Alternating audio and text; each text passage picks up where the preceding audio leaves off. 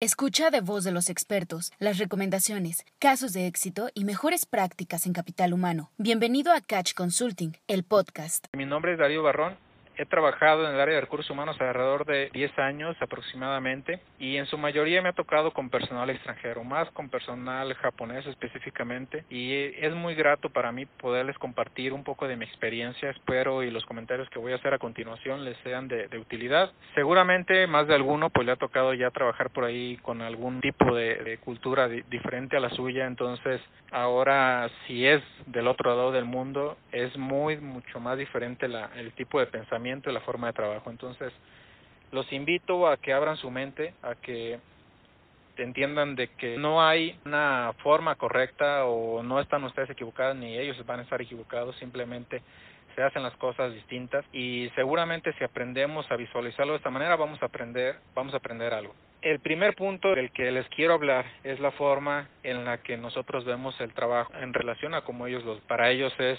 algo muy honorífico y en ocasiones para el mexicano no lo es tanto, ¿no? Para el japonés es muy difícil entender por qué un mexicano falta tu trabajo, por qué un mexicano roba y por qué un mexicano es común que se le apliquen sanciones, actas. Entonces, porque para ellos no hacen ese tipo de, de cosas en el trabajo, no hacen aquello que, que deshonre su trabajo. Entonces, el primer punto que debemos de entender es este. El segundo punto es la complejidad también de la forma en la que vemos nuestras acciones, entonces se van a encontrar una complejidad muy grande al momento de pedir alguna autorización, de explicarle por qué ustedes consideran que se puede lograr un objetivo de cierta manera. Tratarlos de convencer de esta manera, de forma a hablar, es muy complicado. Entonces, el segundo tip que podría ayudar mucho es hacerlos ver lo que ustedes están viendo. ¿Cómo? Eh, van a entenderlo ellos mucho cuando ustedes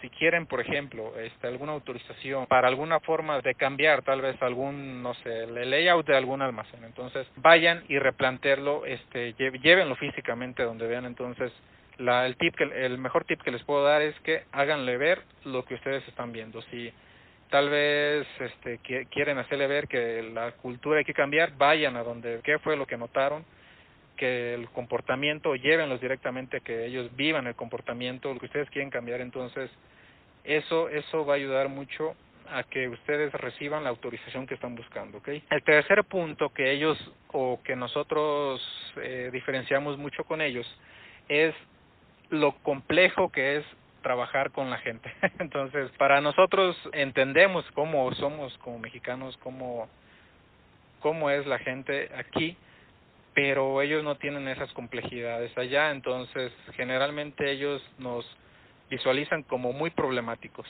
como una persona que se queja mucho, como personas que se meten en chismes, como personas que mienten, entonces entendamos esa parte porque también nosotros nos conocemos como cultura, entonces eh, se van a encontrar con esto, pero el tip que yo les puedo dar eh, en ese en esa situación es que los invitemos simplemente a explicarles a ellos que, que, que pues cómo somos, no, no, no, no, mm, no tratemos simplemente de tratar de convencerlos. Entonces, porque seguramente eh, nos vamos a encontrar con una, con una negatividad completa, ¿ok? Entonces, el punto número cuatro, para ellos es muy importante la jerarquía.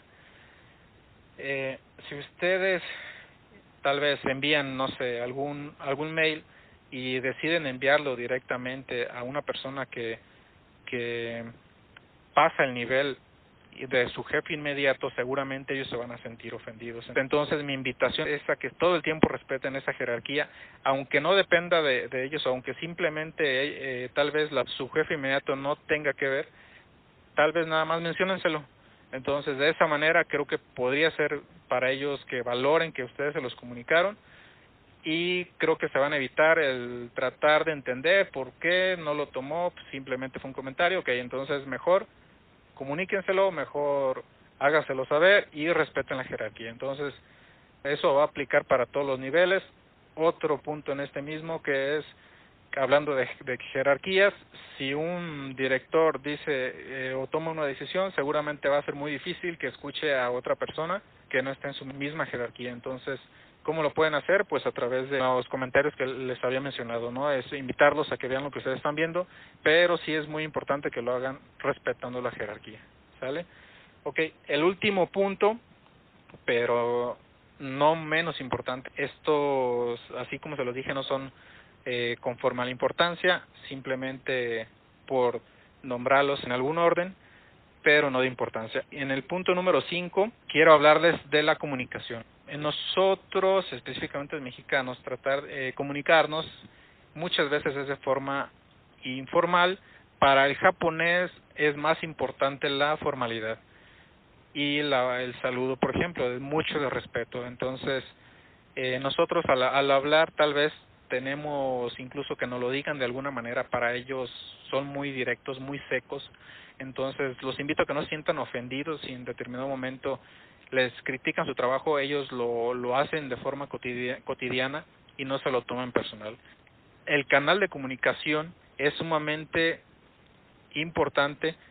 Eh, eso de, sí depende de algunas compañías, dependiendo de su alcance, cómo lo puedan hacer.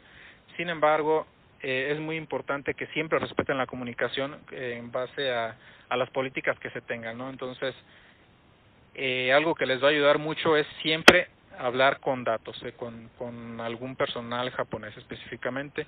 Por más sencillo que crean que parezca, tal vez el hecho de dar un incentivo para ellos es muy importante los datos. Tienes esa información. ¿Por qué crees eso? Eh, ¿Qué es lo que quieres llegar? y cómo vas a evaluar que efectivamente se cumplió con lo que tú estás pidiendo. Entonces, eh, los datos para ellos son muy importantes. Eh, traten de, de, documentar todo aquello que todo aquello que les autoricen porque te, te va a servir para que veas de dónde surges eh, y puedas compararlo y evaluar hacia dónde llegaste para ver si cumplió porque seguramente te lo van a pedir. Entonces, esos son cinco puntos. La verdad es que son hay, hay muchas diferencias entre ambas culturas, pero bueno, eso en resumido son cinco puntos muy importantes, creo esenciales, que te pueden ayudar a trabajar en conjunto con, con algún personal japonés. ¿Sale? Entonces, pues un gusto y espero algo, algo de la información que les compartí les pueda servir. Gracias por escucharnos. No te pierdas el próximo episodio de Catch Consulting, el podcast.